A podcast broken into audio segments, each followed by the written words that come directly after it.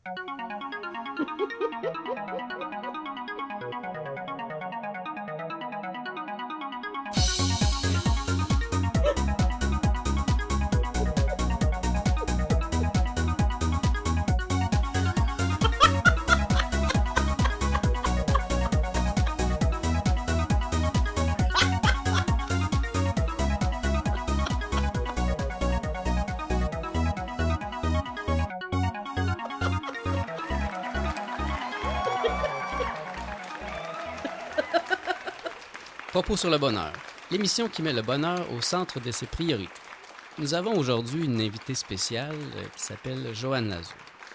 Conférencière, animatrice en éveil de conscience, coach de l'âme, maître Reiki, thérapeute en soins énergétiques depuis plus de 20 ans, Joanne Lazur enseigne et transmet les bases de la guérison spirituelle, permettant de reprendre le pouvoir de sa vie, ainsi qu'un art de vivre qui consiste à être à l'écoute de soi et de la vie. Alors Joanne, quelle heure est-il? Ben Nicolas, je te dirais qu'il est l'heure d'être heureux, tout simplement.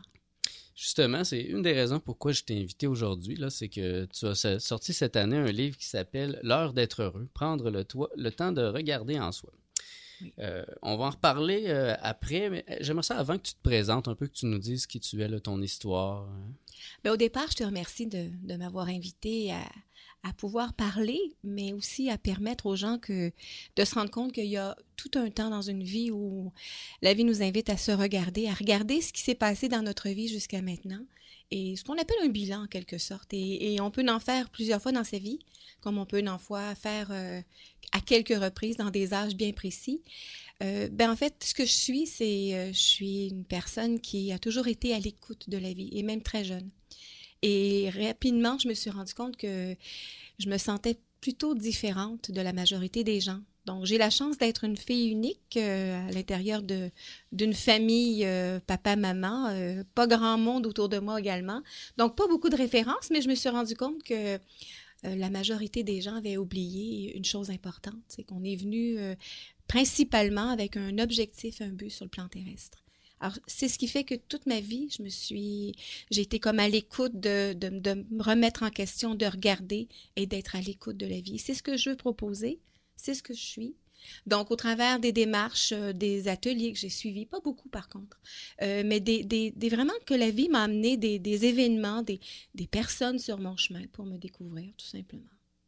Donc, qui je suis? Ben, je suis une personne qui, qui apprend à être heureuse de plus en plus, à être bien dans sa peau et c'est ce que je veux transmettre au travers de, des écritures, des conférences, des ateliers. Et, souvent, je le dis, je ne suis pas un phénomène. Je suis une personne qui a appris à vivre dans sa réalité humaine, mais avec ce qu'on dit des talents extraordinaires qui peuvent être impressionnants. Donc, euh, clairvoyance, clairaudience, clairsentience, médiumté, guérison. Euh, ce sont des dons dits spirituels, mais on est tous des êtres spirituels, en fait. Ce qui est un petit peu délicat, où l'invitation, c'est d'apprendre à vivre une vie ordinaire avec des talents extraordinaires. Donc, en vivre en, tant qu'être humain, on dit limité, mais en fait, on est illimité. Tout est possible. Si j'avais quelque chose à dire aux gens, c'est croyez en vous, croyez en la vie. Et même si on a des doutes, des hésitations, euh, tout est possible. Mais euh, est-ce que ça a été difficile pour toi d'être heureuse? Moi, je, bon, je connais beaucoup de médiums. Ma sœur est une médium assez forte et souvent, euh, c'est très perturbant. J'ai remarqué que c'est pas parce qu'on a des dons puis qu'on est très développé spirituellement que c'est plus facile que d'autres d'être heureux. Et qu'est-ce que tu penses de. Au contraire, euh, c'est pas nécessairement plus difficile. J'ai pas de référence avec les autres, donc je peux pas me comparer. Ce que je sais par contre, c'est que médium, en fait, c'est une façon de dire qu'on est sensible, suprasensible euh, qu'on est un canal, qu'on est un lien entre le plan cosmique, le plan terrestre. Rappelons-le comme on veut. Euh, je pense qu'en général, c'est pas toujours évident, point d'être sur le plan terrestre. On, a des parents qui, qui, ont vécu des dynamiques, qui ont vécu des choses, c'est un fait. J'ai pas eu une enfance facile, même euh, que les gens qui ont lu les lignes de la main, qui ont fait des cartes du ciel sur mon thème, m'expriment tous la même chose, c'est que l'enfance et l'adolescence ont été très difficiles. Et c'est vrai, c'est un fait. Et, au travers de tout ça, c'est qu'on a le choix de rester une victime. Alors moi, j'ai choisi d'être d'être gagnante là-dedans, puis de voir des expériences qui ont été abusives. Euh, chacun, si on avait l'invitation de s'asseoir, puis de faire un bilan de sa vie, la plupart d'entre nous, on aura la chance de dire qu'on n'a pas eu des enfances faciles. Que ça n'a pas toujours été agréable, qu'on a vécu des expériences d'hommes, de femmes mariés, de couples, de relations, peu importe. Ça peut être même au niveau du travail où on ne s'est pas senti vraiment aimé, apprécié. Tout le monde a ce genre de bilan-là. Maintenant, ce qui est intéressant là-dedans, c'est qu'est-ce que tu en fais de ta vie maintenant? Quelles que soient les choses difficiles, tu peux en sortir gagnant, comme tu peux en sortir encore une victime. Donc, ma vie n'a pas été facile, mais si je regarde le bilan, je le regarde avec un sourire et avec des larmes, évidemment, parce que oui, on est sensible. On est sensible à, ce que les autres vivent également. Euh, et, ça prend cette sensibilité-là pour justement rester au niveau du cœur. Et c'est une importance d'avoir une vie équilibrée, en fait. Et puis, bon, j'ai vu dans ton livre, euh, d'ailleurs, tu parles de l'âge de 33 ans, où avant cet âge, tu tu n'étais pas heureuse ou en tout cas tu sentais un vide. Oui. Et puis, il s'est passé quelque chose là, à l'âge de 33 ans. Qu'est-ce qui s'est passé? Ben, techniquement, je m'étais euh, battue, c'est littéralement le mot, battue avec ces talents-là, ces dons-là, ces perceptions-là, toute ma vie. Euh, j'ai même mis ça de côté, euh, normalement vers l'adolescence, jusqu'à l'âge de jeune adulte autour de la vingtaine, et ça jusqu'à l'âge de 33 ans, j'ai commencé tranquillement à laisser émerger les choses. Euh, ça m'a rendu malade. bref, j'ai eu des réactions physiques et émotionnelles importantes. À l'âge de 33 ans, euh, avant d'avoir 33 ans, j'ai même dit, j'étais mariée à ce moment-là euh, avec mon mari, et, et, je lui avais dit, ce qu'on va vivre va être extrêmement difficile, mais, mais si on passe au travers, tu vas voir, ça va être le paradis après au fond, la vie m'invitait à prendre contact avec ces talents-là. Donc, j'ai, vu ma grand-mère, la mère de mon père, décédée. Euh, je l'ai annoncé quelques, deux jours avant et c'est arrivé exactement comme je l'avais vu. J'ai été touchée, été même dérangée par ça parce que j'avais toujours voulu nier le fait que j'avais la faculté de voir et d'entendre les personnes décédées. C'est un don, mais euh, évidemment, on a, on a à vivre avec ça. L'événement le plus bouleversant, en fait, euh, où tout a changé, c'est au moment où j'ai pu voir ou percevoir euh, le décès de, mon amie Sylvie. C'était ma cousine, en fait. C'était, c'était ma meilleure amie. C'était une partie de moi. Et je l'ai vue mourir euh, au bout de son sang, frappée par un camion. et du moment où je l'ai vue, comme ça, en image, appelons ça une vision, et jusqu'à ce que ça soit arrivé, il est passé 15 jours, deux semaines complètes. Et en quelque part, une partie de moi qui savait, puis une partie de moi qui avait comme oublié parce que je pouvais rien faire. Je pouvais pas changer sa destinée. Mais au moment où Sylvie a, quitté, elle est décédée exactement comme je l'ai vue. Euh, ça m'a, ça choquée. Quand je dis choquée, c'est que ça m'a créé un choc. Parce que ça venait de me, me permettre de voir que on, est, on pense qu'on a le contrôle sur notre vie, mais il y a des événements importants qui sont présents puis qui nous amènent à, à se rendre compte que on a le choix de ne pas se soumettre, d'apprendre à vivre avec ça. Et à ce moment-là, je me rappelle, euh, Sylvie a quitté à 6h30 le matin. En fait, je l'ai appris à 6h30, elle était décédée 6 heures plus tôt. Et j'ai fait le serment dehors euh, à 6h30 le matin, euh, au grand soleil. Je me souviens, c'était une magnifique journée du 16 juillet. j'ai dit, si j'aimais, si c'est vrai que j'ai quelque chose à apporter, si c'est vrai que j'ai vraiment ces talents-là, j'accepte de les vivre, les assumer et les mettre au service des gens. On pourrait appeler ça au service de l'humanité, c'est pas important. Ce qui est important, c'est que j'ai accepté à ce moment-là d'arrêter de me battre. J'ai simplement accueilli la vie telle qu'elle était. Ça n'a toujours été facile, parce que quelques mois après, j'ai vu, j'ai entendu euh, que ma vieille tante que j'aimais beaucoup, qui était même comme ma mère, c'était vraiment une personne extrêmement importante pour moi, ma tante Yvonne, comme je l'appelle, quand j'ai vu qu'elle allait quitter de, la façon qu'elle était vieille, elle était âgée, euh, mais c'est pas rien, on doit faire un, détachement de ça, j'ai vu que ma vie allait changer et, que je pouvais rien faire pour elle. Je pouvais pas changer leur destinée, mais je pouvais être présente. Et, ça, ça a changé ma vie et c'est ce que j'ai envie de dire aux gens. Arrêtez de vous battre. Et, être heureux et se battre, ça ne va pas ensemble. Donc, c'est ce qui fait qu'on peut ben, pas se soumettre, simplement aller avec le courant de la vie. C'est simple, hein? mais c'est une façon de, de, vivre et, c'est au quotidien. Mais on l'a oublié souvent. Parce que moi, mon motto personnel, c'est je n'attaque pas, je ne me défends pas, je mm. décide du sens. Et j'imagine que c'est ce qui s'est passé à ce moment de ta vie. Tu as décidé du sens, et puis quand, quand tu as donné cette direction, c'est ce qui t'a finalement donné l'impulsion d'être heureuse. Oui, il y a un art martial, moi, qui me, fascine, Nicolas, c'est l'aïkido. Euh, bon, je suis rendue à 50 ans maintenant. Je suis pas sûre que dans cette vie-ci, je vais, je vais faire des techniques d'aïkido, mais ça m'impressionne de voir ces hommes, ces femmes-là qui vont être devant un adversaire et au lieu de contre-attaquer, vont aller avec le mouvement de la personne pour quelquefois le déstabiliser. Je trouve qu'il y a un art, je trouve que c'est un... D'ailleurs, être heureux, c'est un art. Euh, L'aïkido également, tout art martial, c'est d'apprendre à respirer, à rester centré et à faire avec la vie, sachant qu'il y a toujours une solution. Et, et ça, je suis contente de, de je suis contente d'avoir vécu des choses qui n'étaient pas évidentes. Je suis contente d'avoir vu des expériences ou d'avoir vécu des expériences pas toujours faciles, mais c'est parce que ça amène tellement une perspective nouvelle puis un sens à quand il y a des événements heureux. Quand il y a des gens qu'on rencontre, de plus en plus, on est en contact avec des gens qui sont, bien, qui sont de mieux en mieux, qui sont en démarche pour être bien. Ça va pas toujours bien, mais ils sont bien malgré tout ce qui se passe. Euh, ben en fait, je suis contente d'avoir fait le choix de revenir sur Terre. Bon, j'ai pas toujours dit ça, là, on s'entend. Mais de plus en plus, si on veut vraiment que les choses changent, on va commencer par les changer en soi. Et les choses extérieures vont changer. Ça, c'est clair. Alors donc, être heureux, qu'est-ce que c'est pour toi? C'est une question un peu plus métaphysique. C'est quoi le, bonheur? Ben, en fait, le, titre de, du livre, c'est L'heure d'être heureux. Donc, si on regarde euh, la façon d'écrire les, les, dans heureux, il y a heure. Donc, il y, a toujours un temps pour chaque chose, puis chaque chose en son temps. C'est quoi d'être heureux? On, a souvent euh, pensé que l'argent nous apportait le bonheur, que, les choses matérielles, ça nous sécurisait. on est d'accord qu'il peut arriver n'importe quoi du jour au lendemain. Le bonheur, c'est à l'intérieur.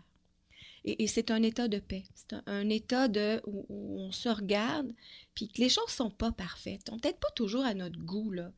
Mais en général, on a de la joie. On, dit merci. Puis pour moi, être heureux, ça vient rejoindre un seul mot. Le mot qui est magique. On dit souvent, euh, depuis qu'on est enfant, qu'on dit aux enfants, c'est quoi le mot magique? En tant qu'adulte, des fois, on l'oublie. Et le, pour moi, être heureux, c'est être capable de dire merci à tous les niveaux, et, à toute occasion également. Donc, c'est sur cette belle parole qu'on va faire une petite pause musicale avec un groupe qui s'appelle Sin Semilla, qui s'appelle, la chanson s'appelle Tout le bonheur du monde. Et après la pause, j'aimerais bien qu'on parle un peu plus euh, de ton livre. Bien sûr.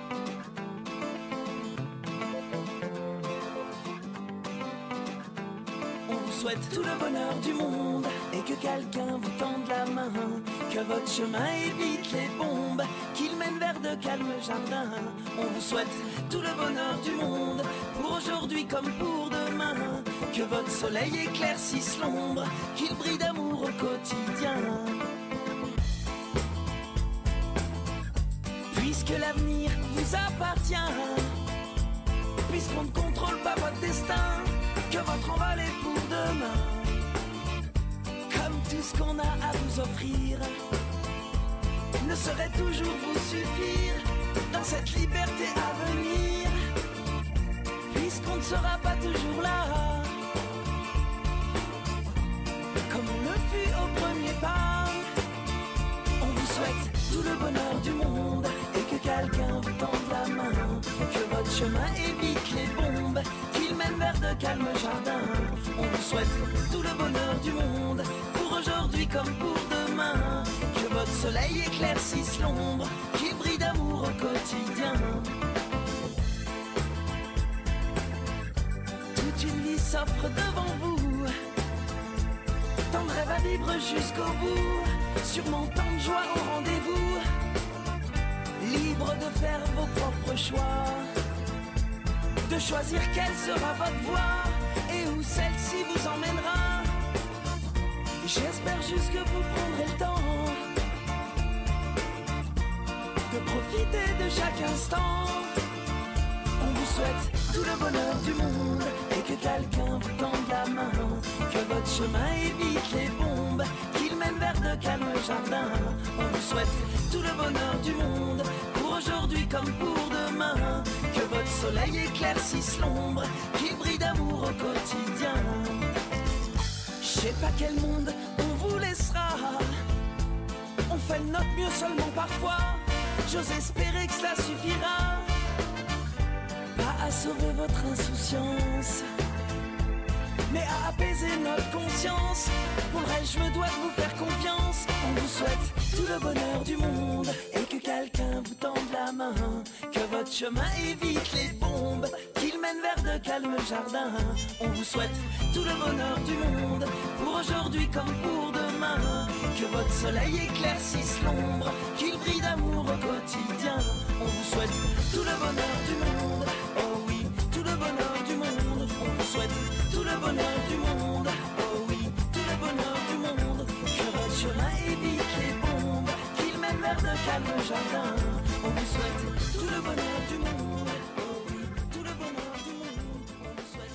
Alors, nous sommes de retour à Propos sur le bonheur.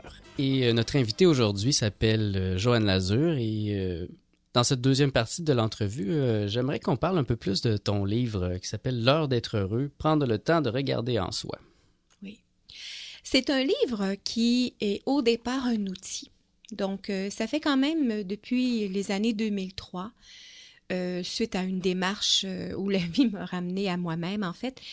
Dans un moment de méditation avec des amis, je me suis mis à, parler sans, préparation. J'étais même surprise la première fois. Et par la suite, il y a des choses intérieures qui se sont raffinées. Je me suis abandonnée là-dedans et je me suis rendu compte qu'il y a eu des vraiment des enseignements, des, des la voix par en fait la voix était utilisée, ma voix, euh, des fois changeait en fait. Bref, euh, pendant des pendant des années, ça fait maintenant plus de 16 ans que des enseignements euh, inspirés, canalisés, bon, peu importe comment on, comment on nomme arrivent. Et au travers de ces enseignements-là, il y a eu également des exercices de visualisation. Et c'est intéressant de voir qu'au travers de tout ça, quelques années après, j'ai suivi une formation en, coaching, en neuro-coaching. Neuro veut dire neurone. Et, on a appris à voyager. euh, J'apprends aux gens à voyager à l'intérieur d'eux-mêmes. Je me suis rendu compte que ce que je faisais en état de transe et ce que j'ai avait appris dans cette euh, formation-là, c'était pareil. J'avais appris à faire voyager les gens à l'intérieur d'eux-mêmes au niveau des ondes cérébrales. Et euh, au fil du temps, ben, il a fallu que j'intègre ces enseignements-là pour éventuellement le, bien le- l'enseigner. Et l'idée est venue il y a euh, quand même trois ans de ça, euh, dans une période euh, importante de ma vie qui a changé beaucoup de choses dans ma vie où je me suis rendu compte qu'il fallait que je regarde à l'intérieur de moi pour que les choses changent. Et j'ai eu l'inspiration de, me remettre à, reprendre euh, en note toutes les transmissions qui avaient été enregistrées. Et en fait, c'est un livre de visualisation, donc 36 visualisations principalement, euh, qui amènent le lecteur ou la lectrice à, se pencher à l'intérieur de soi. Il y, a, une phrase clé qui dit On a toutes les réponses à l'intérieur de soi. Oui, mais on va où? Euh, ben, C'est un peu la base de, cet outil-là. Il, euh, en fait, les visualisations sont écrites au jeu. Euh, ce qui veut dire que si la personne en général a, a pas tendance à être habile à, voir clair, à, se concentrer, à focuser, à- voire même à avoir mal à la tête à un moment donné, ben, c'est un outil qui devient beaucoup plus simple que ça. Écrit au jeu, on, on rentre dans le livre, euh, on rentre dans l'histoire, c'est simple, c'est facile et, et, euh, ce que ça fait, c'est que ça nous permet de se poser des questions. On aura des bonnes réponses au moment où on se posera des bonnes questions. Donc, en gros, l'heure d'être heureux, oui, tout le monde veut avoir ça, mais pour être heureux, il faut être en mesure de tourner son regard à soi. Et c'est le but de, cette, euh, de ce premier livre-là. J'ai remarqué qu'il y a beaucoup de place à la respiration. là. Plus, la majorité des exercices, Oui. c'est toujours, je vois le mot respirer, là, ça, c'est très important. J'ai déjà suivi une autre formation en communication angélique où il parlait que ça élève la vibration, ça met en contact avec l'esprit. Euh, c'est quoi la respiration? euh? Ben, le but de la respiration, là, si on, se met une image précise d'une personne qui est euh, énervée, stressée, anxieuse, angoissée, peu importe. Euh, si la personne arrive là, là, en studio ou, ou dans notre maison, dans notre entourage, la première chose qu'on va dire à la personne, calme-toi, respire. Euh, il y aura peut-être d'autres expressions, mais en fait, le but, c'est de l'amener la personne à on respire. Et plus on est conscient de sa respiration, plus on va devenir dans un état de bien-être. Euh, on a besoin de respirer pour chanter, on a besoin de respirer pour parler, on a besoin de respirer dans la vie de tous les jours. Alors, si déjà on est inquiet, anxieux, angoissé, puis qu'on prend une grande partie de notre respiration, on se fatigue. Et le corps, à un moment donné, il est fatigué.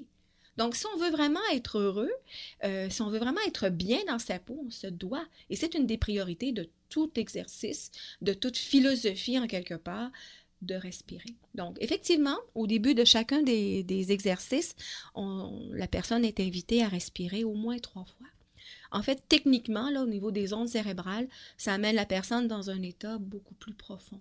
Donc, dans la vie de tous les jours, on est dans un état bêta qu'on appelle. Éventuellement, en respirant, on devient dans un état beaucoup plus calme. Et c'est propice, évidemment, à la détente, à la méditation, à l'introspection, ou juste être bien. Et on a la chance de dire souvent quand on est bien, qu'on rentre par exemple dans la mer en train de se baigner euh, ou qu'on est en train de, on allume un feu de foyer, on est dans un état de bien-être, on a souvent le goût de se dire ah, le bonheur et en même temps on va prendre une grande respiration. Donc si on apprend à respirer, il y a une partie de nous qui va automatiquement savoir que quand on respire profondément, on est bien.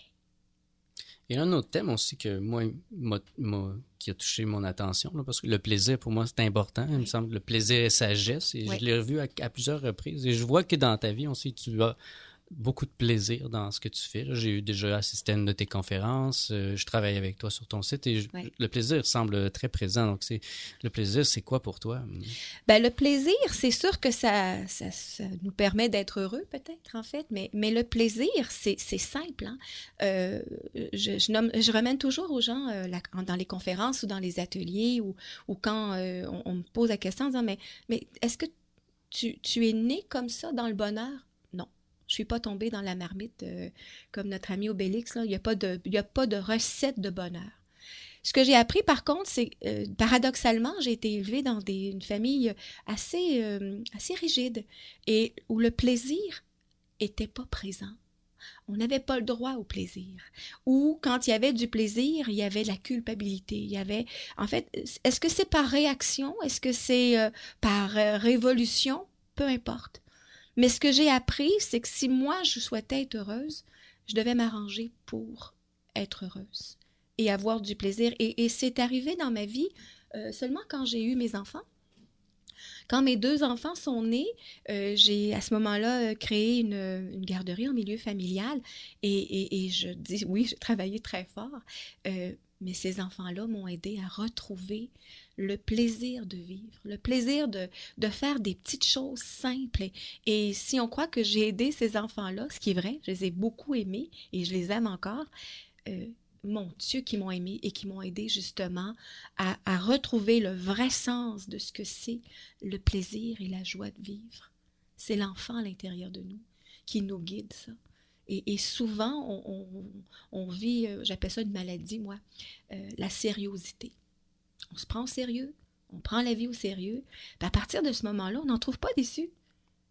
Quand à un moment donné, on sait qu'il y aura toujours une solution, quoi qu'il arrive, non seulement ça dédramatise, ça dédramatise mais ça apporte euh, des, notions encore, euh, des invitations, on va appeler ça comme ça, des invitations effectivement au plaisir qui, qui peut juste être euh, le temps de, boire une goutte de café qu'on aime, qu'on apprécie, euh, de regarder un coucher de soleil.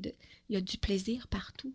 C'est juste qu'on a souvent la tête euh, penchée vers le sol, puis on, est dans un état d'inquiétude, de, colère ou toutes sortes d'affaires. Quand en fait, quand on est heureux, on regarde en haut, on regarde partout, on sourit. Puis il y a des gens qui nous sourient en retour. Puis il y en a d'autres qui ne nous souriront pas. Puis ils trouveront que ça va déranger qu'on sourit. Ils ont le droit. Le plaisir, oui, semble aller de soi, mais en fait, quand on pense que depuis plus de 2000, 2500 ans, on nous enseigne à ne pas avoir de plaisir, on, parle, pense à l'Église ou au gouvernement qui nous ce n'est pas bon. Les gens heureux sont libres. Et, c'est très dangereux, oui, la liberté. Et alors, c'est, ça, ça va à l'encontre. Moi aussi, j'ai une philosophie du plaisir, et puis je, regarde autour de moi, et c'est, c'est bien le contraire aujourd'hui. On s'en va vraiment dans une direction euh, où des gens comme toi sont, sont nécessaires où il faudrait expliquer c'est quoi le plaisir aux gens, justement. Mais je trouve que c'est pour ça que je t'ai posé la question, parce que ça me semble évident à moi, mais euh, je regarde les gens autour de moi qui sont dans un travail qu'ils n'aiment pas, qui sont esclaves, alors qu'ils pourraient très bien être libres dans un travail qu'ils aiment. Mm-hmm. Oui, ben, ben, c'est exactement ça. Et, c'est ça, justement, où euh, on pourrait dire, euh, oui, mais toi, tu es privilégié ou un autre aussi. C'est vrai. Mais c'est pas vrai aussi en même temps. C'est un choix, ça. C'est- non seulement un art, mais c'est un choix. Est-ce que j'ai envie de, de- de- d'avoir du plaisir dans tout ce que je fais? Euh, euh, repasser un vêtement qu'on n'aime pas, on peut s'arranger pour que ça soit plaisant. Là. Et, ça revient toujours à, à, mettre de la joie dans son cœur. Et automatiquement, le reste va venir. C'est simple, mais on l'a oublié et on veut des fois l'oublier. Ça rejoint, moi, mon idée qui, que ce n'est pas le but qui compte, c'est la manière qu'on marche sur le chemin. Chaque pas doit être mis avec attention. Et je crois Ouais. que les gens sont très, euh, sont très axés sur les buts aujourd'hui. En tout cas, en, en Occident, là. Je Ouais. voudrais pas parler pour, euh, pour l'Orient, là, mais en Occident, les buts, j'ai l'impression que les gens sont tellement obnubilés par ces buts qu'ils oublient que dans le fond, c'est d'être heureux à chaque petite chose. Tu parles de faire le repassage, prendre son café, Mm. euh, faire des entrevues. Notre émission de radio, le propos sur le bon, on a un plaisir fou. Et puis, je crois que ça transparaît. Et c'est- ça sera notre manière de transmettre le bonheur. Oui, puis d'influencer en même temps. Puis d'un autre côté, c'est important de voir que avant que j'ai mes enfants, que j'ai j'ai le choix d'ouvrir cette garderie-là en milieu familial, euh, j'étais très adulte, j'étais très responsable, j'étais, en fait, j'étais très plate, en quelque sorte. Et, c'est vraiment au travers du quotidien, avec ces enfants-là, que j'ai redécouvert le jeu, le rire, le, jeu. Ça revient toujours à ça. Euh, c'est simple et on en a tous des enfants dans notre entourage. Et souvent, les enfants sont, sont c'est des gens très sensibles, euh, mais ils ont une naïveté, ils ont une candeur, ils ont un émerveillement qui devrait nous toucher, et non pas nous, en tant qu'adultes, les rendre trop sérieux. Ça revient à ça, en fait. L'enfant à l'intérieur de nous, puis à l'intérieur de chacun d'entre nous, qu'il soit enfant ou adulte, doit être vivant. Il y a un autre thème aussi qui revient très souvent c'est l'amour. Une- D'ailleurs, une phrase que j'ai notée, lorsque vous faites l'amour avec quelqu'un, c'est à vous que vous faites l'amour. J'en suis très conscient. Euh, Qu'est-ce que l'amour pour toi? C'est un, un mot extrêmement utilisé, galvaudé même aujourd'hui. Qu'est-ce que ça serait l'amour pour toi? Ben, c'est intéressant, Nicolas, ta question, parce que euh, c'est effectivement, ça peut être très péjoratif, ça peut être euh, utilisé à toutes les sauces. hein. Et, et- et pour moi, l'amour, c'est le premier pilier d'une vie équilibrée. On, parle souvent des quatre éléments au feu, à terre euh, dans les enseignements canalisés depuis plusieurs années. On revient souvent à l'importance des quatre piliers. Euh, on construira pas une maison solide tant que la base sera pas nivelée et solide également. Ben, dans tout, c'est la même chose. Euh, Qu'on commence un projet, on doit le commencer sur des bases qui sont solides. Et les quatre piliers, c'est au départ l'amour. Quand on aime faire quelque chose, quand on aime les gens, quand on aime la vie, quand on a appris à s'aimer un petit peu, quand même juste un peu, graduellement, ce- cet amour-là va, va, va devenir de plus en plus présent. Amour va apporter le second pilier qui est la santé. La santé physique, la santé émotionnelle, la santé du corps, de l'âme, peu importe. Amour, santé. Puis ensuite, on va avoir le goût de faire un travail ou, de s'épanouir. Donc, euh, troisième pilier, le travail. Faire quelque chose qui, va faire que on, va encore plus aimer ce qu'on fait. Et en dernier lieu, on va mettre le dernier pilier qui est l'abondance matérielle. Amour, santé, travail, abondance matérielle, c'est logique, hein? Ça va de soi.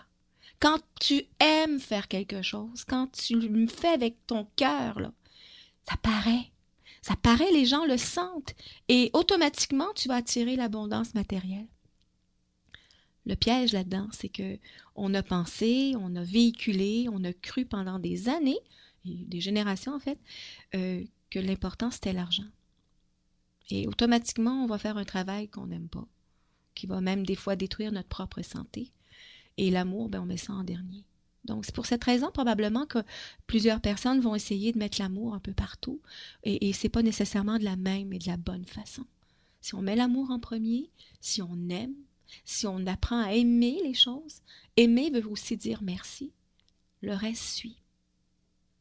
D'ailleurs, tu, le mot là, que tu viens de dire, euh, tu le dis souvent, je t'entends souvent dire merci à la vie, Ouais. euh, et je l'ai vu aussi encore dans ton livre, là, mais qu'est-ce qu'est-ce que ça représente la vie? Parce que c'est encore là, c'est un concept très, très abstrait, là, à la limite. Qu'est-ce que c'est la vie? Euh, J'aimerais savoir c'est quoi tout, la vie pour toi. Ben, au départ, la vie, c'est une association que j'ai créée il y a Mhm. quelque temps de ça, euh, suite à des voyages en Inde.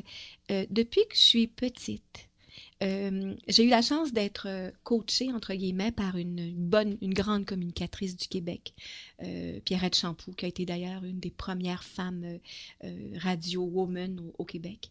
Et c'est beaucoup grâce à elle que j'ai appris à, m'exprimer, à, me positionner, et, elle m'a appris à, regarder les, choses avec gentillesse, avec douceur. Et, dans les formations, j'étais très jeune, euh, on apprenait à, offrir des bonbons, par exemple. C'était la, la, politesse. On apprenait l'art d'être, de, de, je l'art d'être heureux, en quelque sorte, oui, puis d'apprécier la vie, de, bien communiquer, transmettre. Et chaque fois que quelqu'un nous disait un compliment euh, ou on offrait quelque chose à quelqu'un, c'est avec cette femme-là que j'ai appris à dire merci. Et j'ai toujours dit ça toute ma vie.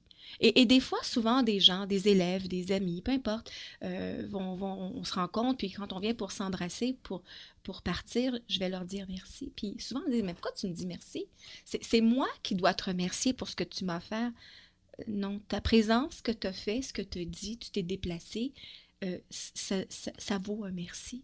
Et j'ai appris, et j'ai appris aux enfants, euh, même mon chat, Charlot, quand je lui donne des petites choses à manger, j'ai dit toujours, on dit merci. Euh, bon, alors, il le dit à sa manière, évidemment, là. C'est juste dans un but de montrer que quand on dit merci à la vie, la vie, l'univers, comme on peut l'appeler, on a différentes philosophies, là, c'est pas important. Ce qui est important, c'est que quand on a une gratitude, la vie, l'univers, ce que l'on a semé nous revient euh, encore avec plus d'abondance, à tous les niveaux. L'abondance pas matérielle. Pour moi, la vie, c'est sacré. C'est ce qui met de l'ordre. Il y en a qui vont l'appeler Dieu. Euh, c'est pas important, on s'accrochera pas sans les fleurs du tapis. Pour moi, la vie, c'est un terme qui englobe l'amour, la, la, vie, le respect de soi, des autres. C'est difficile à définir, mais pour moi, c'est un tout. Et, et ben, si on apprend à dire merci à la vie, elle aime ça. En fait, c'est une forme de bénédiction. Bénédiction, grâce, euh, gratitude. Euh, à la limite, ça vient au respect. Euh, ça vient rejoindre l'amour aussi. C'est difficile de, de faire une, une, une ligne de conduite ou, euh, séparer tout ça, pour moi, c'est un ensemble. Et d'ailleurs, une des fêtes les plus importantes, à mon avis, c'est l'action de grâce. Les gens autour de moi le savent. Pour moi, c'est, important de dire merci. Et la majorité des gens l'oublient. Donc, commençons par ça. Si on apprend à dire merci, euh, le reste aussi va suivre. Alors, on va faire une petite pause musicale, puis on va revenir après la pause. J'aimerais peut-être que tu me parles de la médiumnité aussi. Je rencontre de plus en plus de gens qui sont très sensibles. On sait que les jeunes aujourd'hui, les enfants indigos, il y a, c'est un phénomène qui, est dans l'air, cette sensibilité. Euh, mais en même temps, il y a beaucoup, il y a beaucoup de, problèmes sur la Terre, beaucoup de, douleurs, de souffrances. Et, c'est un peu difficile. Donc, euh, je vais te demander de peut-être de nous donner quelques conseils ou nous parler de ton expérience. Ça va me faire plaisir. Alors, on vous laisse avec euh, Volo et sa chanson qui s'appelle Le Bonheur. Je ne connais rien de sa vie, je découvre son odeur et l'émotion qui m'envahit me fait un peu peur. On a laissé tomber la nuit, j'ai écouté battre son cœur, j'ai l'impression qu'il ressent ce qui s'appelle le bonheur?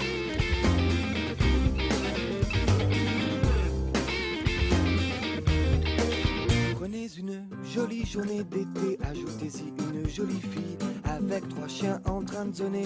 Pas le genre qui se maquille, faites-la s'asseoir sur un banc, elle finira par s'endormir. Flaque les trois clébards, foutent le camp, elle se met à courir, mais le parc est immense et les chiens vont tout droit, ça fait comme une danse. Elle au milieu des trois, il est allongé par terre dans le parc dans un roman. Son livre s'envole dans les airs, elle vient de lui rentrer dedans. Je ne connais rien de sa vie, je découvre son odeur et l'émotion qui m'envahit me fait un peu peur. On a laissé tomber la nuit, j'ai écouté battre son cœur, j'ai l'impression que j'ai ressenti ce qui s'appelle le bonheur.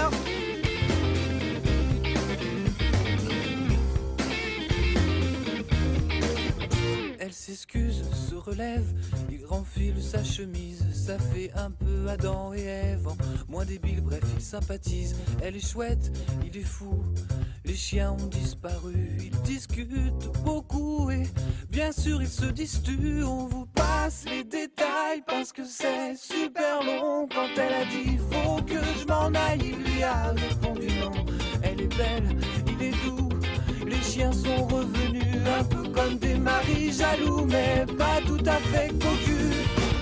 Je ne connais rien de sa vie, je découvre son odeur et l'émotion qui m'envahit me fait un peu peur. On a laissé tomber la nuit, j'ai écouté battre son cœur, j'ai l'impression que j'ai ressenti ce qui s'appelle le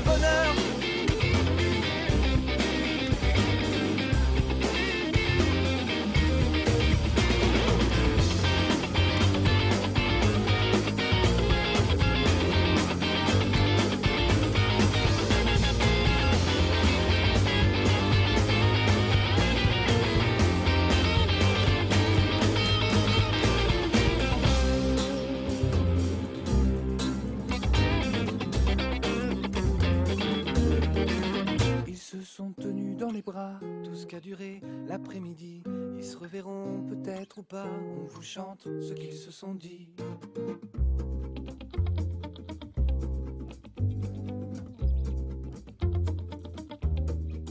Je ne connais rien de sa vie, je sais je sens l'odeur et l'émotion qui m'envahit me fait un peu peur. On a laissé tomber la nuit, j'ai écouté battre son cœur.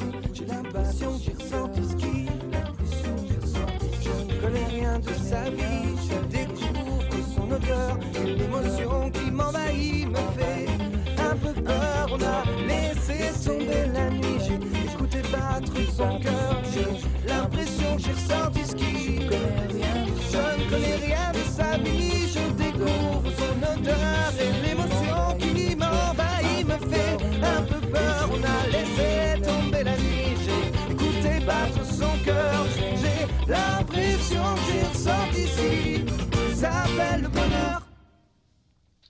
nous sommes de retour à Propos sur le bonheur et notre invité cette semaine s'appelle Joanne Lazure.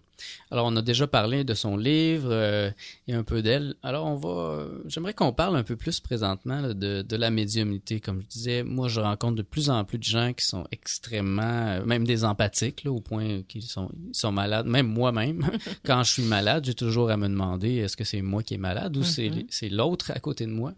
Et bon, toi, la médiumnité, tu l'as depuis que tu es jeune. Euh, ça t'a beaucoup perturbé. J'ai vu ça dans ton documentaire que tu parlais que dans ton enfance, tu n'étais pas très bien compris. Mais comment tu as assumé ça euh, et comment aujourd'hui tu peux être heureuse avec ces dons?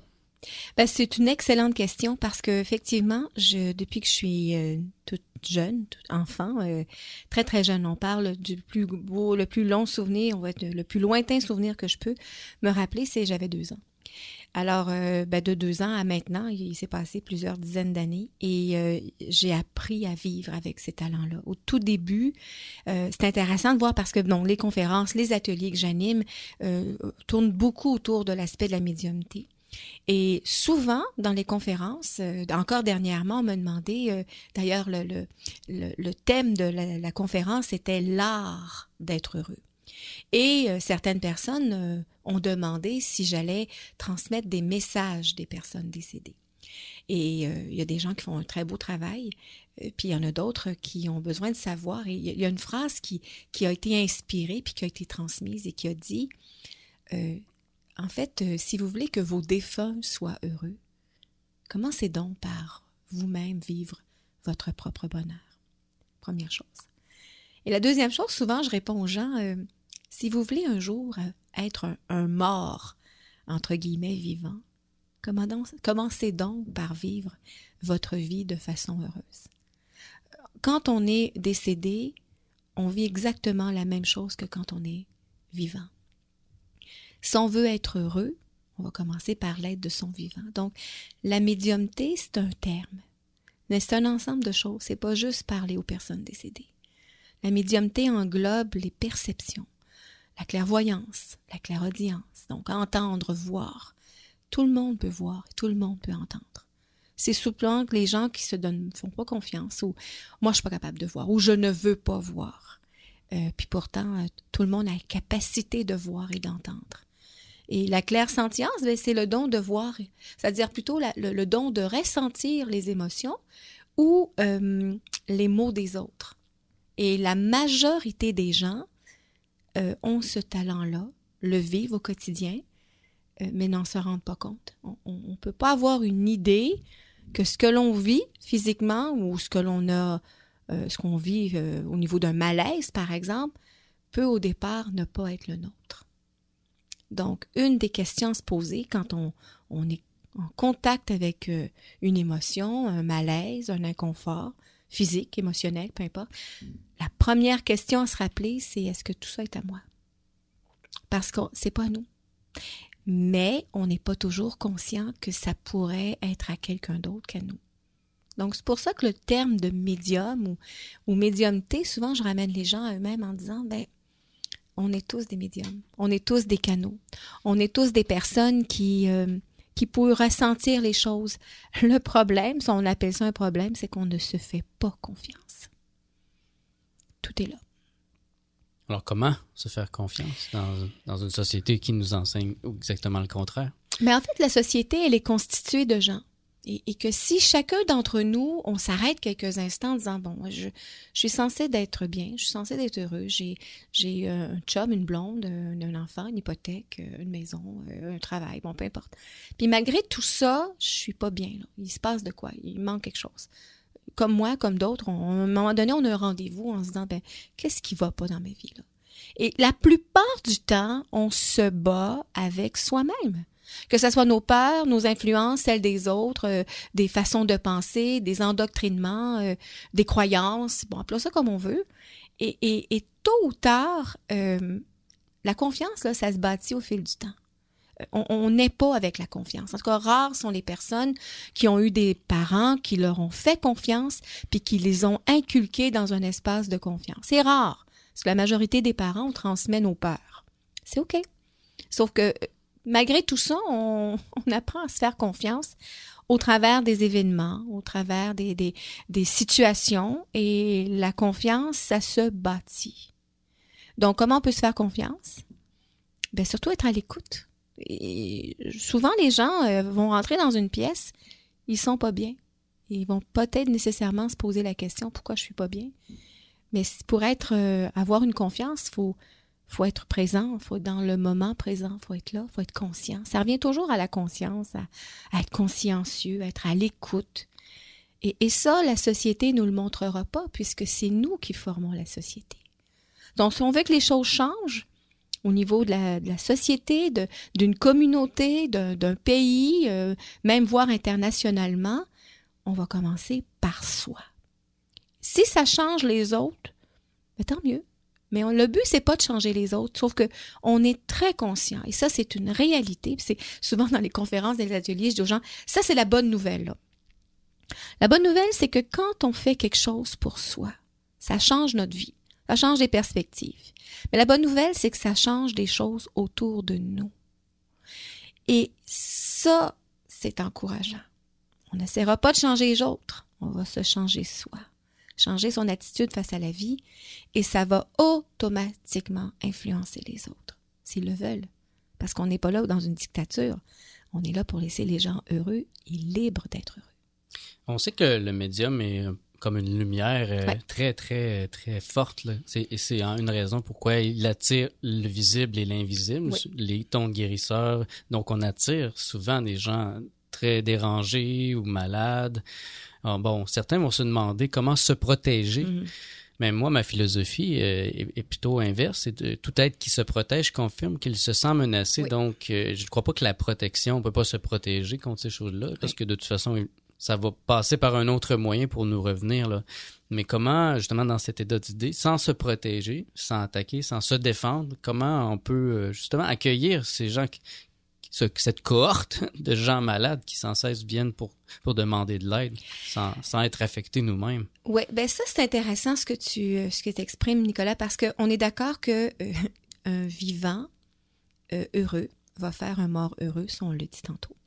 Donc, que la personne soit vivante ou qu'elle soit vivante dans l'autre dimension, on est d'accord que la plupart du temps, euh, il y a une émotion, il y a un inconfort. Euh, souvent, on va penser que la personne qui vient de mourir, bon, ben c'est fini. Nous, on doit réagir à son départ. Euh, Est-ce qu'on s'est déjà pensé, ch- penché plutôt, c'est difficile à dire, penché sur le fait que la personne décédée, au moment où elle décède, elle aussi, a un constat à faire. Elle aussi, a un temps d'arrêt. Elle a finalement réaliser que son état est, et puis il était le même qu'il était avant. Donc, une fois que la personne décède, euh, elle, est dans un état d'âme, dans un état d'émotion qui effectivement va nous influencer. Mais nous aussi, on peut les influencer. Donc, l'image que j'utilise souvent, c'est, euh, c'est par exemple, euh, tu fais un feu de foyer dans une cheminée. Au départ, tu vas ouvrir la trappe. hein. Euh, et tu vas allumer le feu et la fumée va sortir. Pendant que la fumée sort de la cheminée, euh, s'il y avait des souris, euh, des écureuils ou peu importe des oiseaux qui veulent rentrer, ils rentreront pas parce qu'il y a quelque chose qui en sort. Le même principe, c'est la trappe, ben, c'est notre cœur. Si souvent on parle d'un rayonnement, on parle de, de, transmettre cette force-là, cette joie, cette lumière-là, comme tu dis, mais si on la laisse rayonner, pendant que ça sort de soi, il n'y a rien qui rentre. Et, je suis entièrement d'accord dans ce que tu dis en disant, ben, si on a besoin de se protéger, c'est parce que ça vient confirmer qu'on a peur. Si on a peur, on a peur d'être atteint, on a peur d'être attaqué, et, et que pendant qu'on a peur, ben, tôt ou tard, on l'attire. Maintenant, si on est dans un espace de rayonnement, sachant que il y a des gens autour de nous qui peuvent être touchés par ce rayonnement-là. Quelqu'un qui est heureux, ça peut déranger une personne qui qui pas bien dans sa peau. Et, on peut ressentir ça. Puis souvent, quand on, on est heureux, qu'on est bien, qu'on on est souriant, qu'on rentre dans un endroit où, par exemple, un hôpital où il y a des gens qui sont très souffrants, qui sont très vraiment malheureux, ça peut nous toucher, mais on vient de laisser cette énergie-là rentrer dedans. En fait, on n'a pas à s'éteindre. On n'a pas se sentir coupable ni responsable. Mais si on continue à dégager cette énergie d'amour-là, au premier abord, ça peut peut-être déranger cette personne-là. Au tôt ou tard, ça va faire son travail. C'est juste qu'on a l'habitude, nous, de se laisser atteindre, de se sentir coupable, responsable, appelons ça comme on veut, là. Alors, ceci dit, euh, ben, comment se protéger? On n'a pas à se protéger. On a simplement à être. Puis éventuellement, euh, ben, peut-être qu'on finira par attirer d'autres personnes, euh, autant vivants que vivants de l'autre côté, qui, qui vont finir par être heureux parce qu'il y en a des gens qui sont heureux.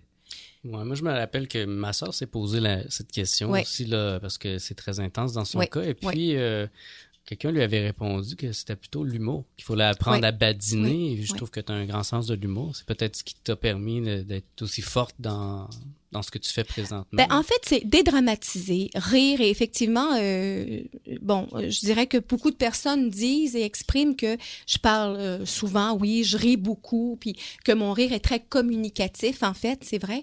Euh, mais en même temps, c'est que pendant que je ris, je le dégage, je le transmets, je, ce que j'ai capté, et, d'ailleurs dans plusieurs voyages que j'ai animés ou que j'ai organisés, mais que j'ai aussi suivi plein de gens en, en Inde, en fait, je fais l'accompagnement de, de groupes depuis plusieurs années, il y a eu des situations qui étaient pas dramatiques, mais qui étaient assez dérangeantes. En tout cas, plusieurs voyageurs ont eu peur.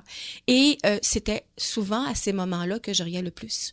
Euh, pas dans un but de dénigrer, pas dans un but de, rire d'une personne, au contraire, mais on peut penser que souvent, quand on est nerveux, quand on est inquiet, quand il y a des situations où c'est tellement pas approprié pour rire, comme dans les salons funéraires, mais en même temps, là, qu'est-ce qu'on se rend compte, c'est que quand on, on est touché par une émotion, euh, on va pleurer ou on va rire. Et rire, c'est non seulement de dédramatiser, mais ça nous donne de l'énergie. Hein? On le dit, ça dilate la rate. Et la rate, c'est la batterie de survie du corps humain. Donc, quand on apprend à rire, à avoir du plaisir, on se redonne encore plus d'énergie. Donc, ce qui fait que oui, quand on est dans des situations difficiles, dans, avec des personnes qui sont plutôt lourdes à porter, négatives en quelque part, ça vient plus nous toucher autant parce qu'on en a de l'énergie. Autrement, si on manque d'énergie, le moindre, euh, euh, je dirais la, moindre émotion, le, le moindre travers, la moindre chose qui peut, ça va nous irriter, ça va nous déranger. Donc oui, ça part du fait que ben, la meilleure protection, en fait, si on pourrait appeler ça comme ça, c'est de rayonner. Et ça, quand les voyageurs viennent en Inde, entre autres, souvent, euh, où je me mets à rire, où je me mets à dire à un tel rayonne. Euh, parce que des fois on est on est loin l'un de l'autre hein, et, et c'est un réflexe que les gens euh, vont vont automatiquement ramener et et d'ailleurs une fois qu'on revient au Québec c'est un terme qu'on utilise entre nous parce que c'est à mon avis euh, ça marche pas toujours euh, dans des situations plus difficiles où des fois on est plus vulnérable et fatigué, mais en général, c'est une formule gagnante. Rayonnons. Mais d'ailleurs, c'est ça. Je crois que cette année, tu as commencé à rayonner encore plus. Là. Il y a eu les sept émissions au Canal D, et puis tu as commencé à donner des conférences, des ateliers là, en région. Est-ce que tu as des projets justement dans, cette optique là, dans les prochains mois, ben, cette année? Oui, tout à fait. En fait, euh, c'est vrai que cette émission-là a été un beau coup d'envol. Ça a été une émission euh, qui, à mon avis, a été faite avec beaucoup d'amour, beaucoup de respect, euh, autant des producteurs, autant des gens de l'équipe. Et ça a été extrêmement bien accueilli. Donc, j'étais confiante parce que je l'ai fait avec mon cœur. Et, quand on fait les choses avec son cœur, ça finit toujours par bien fonctionner. Donc, oui, ça fait quand même 21 ans que j'enseigne. Euh, il y a des thèmes qui reviennent régulièrement. Mais pour l'année 2013, principalement, il y aura un atelier sur justement les quatre piliers euh, de l'être humain. Donc, c'est sur une série de huit euh, mois c'est une fois par mois, un samedi, et le tout se, mettra en place, euh, finit, se terminera dans, dans un espace de bien-être, en fait. On finira ça dans un séjour à Cuba euh, également, puisque j'ai la chance d'accompagner des gens qui sont souvent dans des croisées de chemin, qui ont le goût de, prendre leur vie en main, puis de se pencher sur soi. On a besoin de vacances, on a besoin de reposer le corps, mais des fois l'âme, et des fois de prendre une nouvelle direction. Donc, au travers de ça, euh, j'accompagne entre autres un groupe début de l'année euh, à Cuba, euh, dans un but de prendre soin du corps, de l'âme et de l'esprit. Et évidemment, euh, la vie m'offre de retourner en Inde avec un groupe au mois de mars. Donc, je serai un mois là-bas. dix ans plus tard, la vie me ramène en Inde. cette fois-ci, très consciemment, dans un but de célébrer la vie. de me célébrer au départ, parce que je vais avoir 50 ans cette année, d'ici quelques jours. Et, et pour moi, le chiffre 5, c'est le chiffre de la liberté. Donc, je suis libre de, de faire ce que j'aime faire, de rencontrer les gens, de, les guider, autant les vivants que les personnes décédées. Et, et euh, enfin, je peux dire que ça a repris tout ce temps-là, euh, mais que l'année 2012 euh, a beaucoup bousculé, moi comme les autres. Mais il y a de l'espoir de voir que dans les années à venir, le tsunami a passé dans notre vie, mais qu'après la tempête, il y a toujours un soleil qui brille. Ben, euh, Joanne Lazur, euh, je te remercie d'être venu aujourd'hui dans les studios de Radio Centre-Ville pour euh, enregistrer cette entrevue.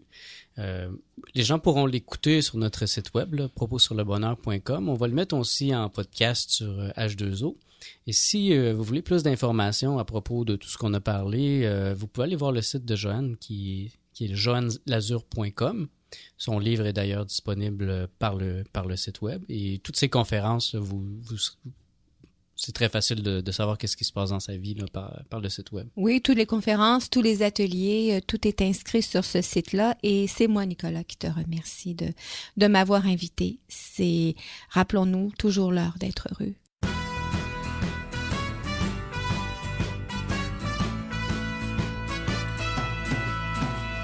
Qu'importe que tu ne sois qu'un loser, sans Rolex à ton bras L'important c'est ton bras, qu'importe. Si diplômé d'un master, tu livres encore des pizzas. Le bonheur n'est-il pas ailleurs? Dans les seins qu'on dans les contrepétris Dans l'art d'être incompris. Le bonheur